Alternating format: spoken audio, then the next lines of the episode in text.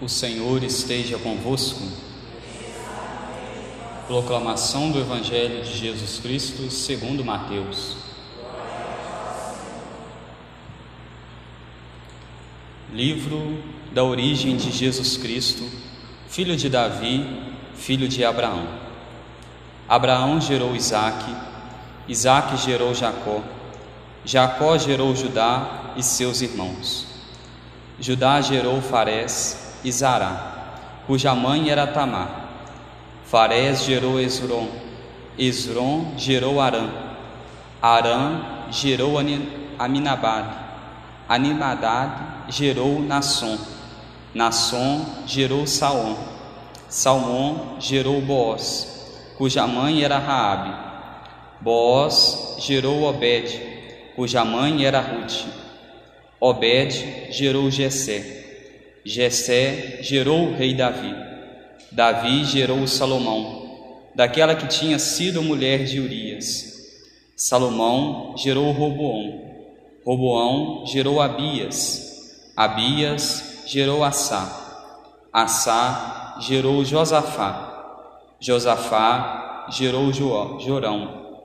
Jorão gerou Osias. Osias gerou Jotão. Jotão gerou Acás. Acás gerou Ezequias. Ezequias gerou Manassés. Manassés gerou Amon. Amon gerou Josias. Josias gerou Jeconias e seus irmãos, no tempo do exílio na Babilônia. Depois do exílio na Babilônia, Jeconias gerou Salatiel. Salatiel gerou Zorobabel.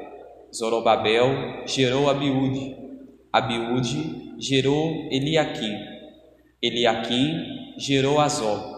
Azó gerou Sadoc. Sadoc gerou Aquim. Aquim gerou Eliúde. Eliúde gerou Eliasar. Eliasar gerou Matã. Matã gerou Jacó.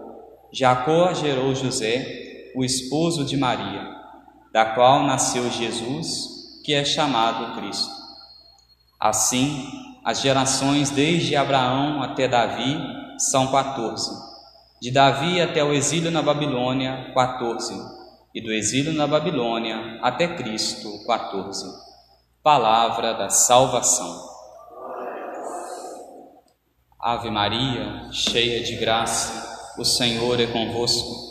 Bendita sois vós entre as mulheres, e bendito é o fruto do vosso ventre, Jesus. Santa Maria, Mãe de Deus, rogai por nós, pecadores, agora e na hora de nossa morte. Amém.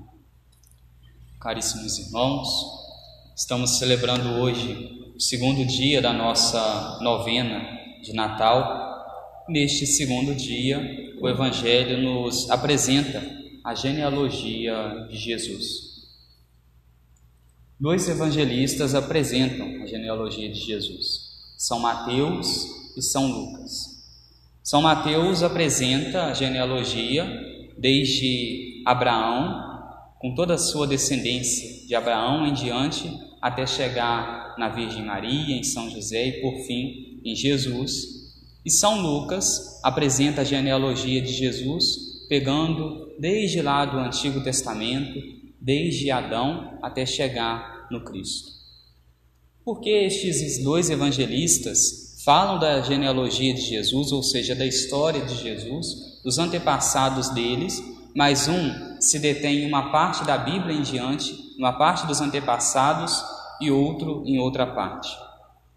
Para a gente compreender, é importante nós nos recordarmos que o Evangelho de São Mateus, o primeiro evangelho escrito pela igreja, foi o Evangelho então de São Mateus e ele se dirige, São Mateus é um evangelista que ele vem se dirigir, vem escrever ao povo que era judeu. Então era um povo que já tinha uma cultura, já sabia algo a respeito da religião e por isso já vem falando desde Abraão para que eles pudessem compreender que aquele que foi aquele que era da promessa, Abraão, o qual teve toda essa descendência, de sua descendência se chegou até Jesus, para que o povo que era judeu então olhando para a descendência de Jesus, ou seja, os antepassados de Jesus, pudesse então compreender e ter a fé em Deus, ter a fé em Jesus Cristo. E depois São Lucas já vem escrevendo, pegando desde Adão, porque já era um povo que não tinha fé. São Lucas já escreve para o povo pagão, com o objetivo de converter o povo, conscientizar o povo. Eles já sabiam das histórias a respeito da criação, já sabia algo, mas para poder mostrar a eles que Jesus veio desta descendência, então São Lucas faz todo esse relato para poder chegar então no nascimento de Jesus, contar a história do nascimento de Jesus. Claro que quando nós olhamos para esse evangelho, nós encontramos alguns nomes diferentes, nomes difíceis, mas não só isso, nós encontramos na história de Jesus, dos antepassados de Jesus, pessoas que carregaram certas marcas. Nós olhamos, por exemplo, para a figura de algumas mulheres aqui presentes na genealogia de Jesus e vemos que muitas dessas mulheres lá do Antigo Testamento, no caso Três delas aqui eram prostitutas, eram mulheres que não tinham Deus em primeiro lugar nas suas vidas, depois passaram por um processo de conversão, se converteram e depois, na descendência delas, surgiu Jesus. Nasceu Jesus. Então, este evangelho, este segundo dia da novena nossa de Natal, nós poderíamos dizer, nós poderíamos nos recordar na nossa vida, os nossos pecados, às vezes, quando nós olhamos para a nossa história, olhamos para o nosso passado, às vezes nós nos deparamos, podemos nos deparar com algumas marcas que nos entristecem, entristece o nosso coração, porque às vezes levávamos uma vida longe de Deus, uma vida longe da graça dele, mas se a pessoa estiver disposta a viver na graça de Deus, a se arrepender dos seus pecados, Jesus é capaz de nascer naquele lar é capaz de nascer na história daquela pessoa, é capaz de nascer na descendência daquela pessoa. É capaz, nós poderíamos dizer, de curar todos os males da nossa vida, desde que nós estejamos abertos a viver a palavra dele, a ouvir a palavra dele, a nos arrependermos dos nossos pecados. Essas mulheres que eu falo aqui no Evangelho, que foram da descendência de Jesus, dos antepassados de Jesus, muitas delas viveram uma vida errada, longe de Deus, mas depois com desejo de se converter, com desejo de se unir mais a Deus, de viver os mandamentos, viver a palavra de Deus, viver aquilo que já era relatado, que já era passado lá no Antigo Testamento, as leis. Elas começam então a quererem viver aquelas leis e depois vemos que Jesus nasce na história delas, nasce descendente também delas. Claro que depois Deus preparou a Virgem Maria, preparou São José para serem os pai, para ser o pai adotivo de Jesus. Mas quando nós olhamos bem para o passado de Jesus, nós vemos estas marcas. Mas nem por isso Jesus deixou de reinar ali naquele lar, deixou de reinar naquela descendência, deixou de reinar naquela família. Isso para nos mostrar a importância de nós nos convertermos, a importância de nós estarmos abertos a ouvir a palavra dele, a importância de nós nos arrependermos dos nossos pecados e desejarmos viver unidos a Ele. E muito mais que isso, quando nós olhamos para a descendência de Jesus e vemos que ele teve uma família, nós vemos a importância da família. No mundo de hoje, que a família é algo tão desvalorizado, tão banalizado, quando nós olhamos para Jesus, nós vemos que Deus quis que o seu filho nascesse de uma família, viesse de uma família. Jesus poderia vir para salvar o mundo, salvar a humanidade, salvar a cada um de nós, vindo neste mundo, sem precisar talvez de Nossa Senhora, sem precisar do seu pai adotivo, São José.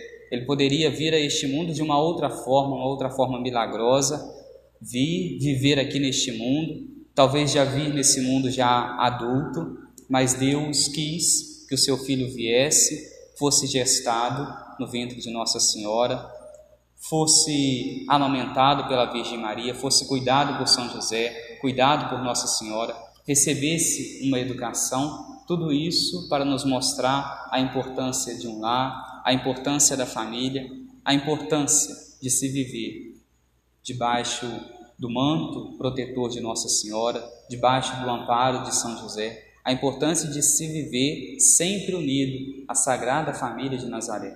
Quando nós olhamos para os antepassados de Jesus, para a família de Jesus, somos convidados a olharmos para nós, para a nossa vida, para o nosso passado, irmos nos arrependendo dos nossos pecados, mas também pedirmos a Deus, pedirmos à Virgem Maria, pedirmos a São José que amparem, que cuidem da nossa família, cuidem dos nossos lares, pedir sempre a intercessão da Sagrada Família de Nazaré.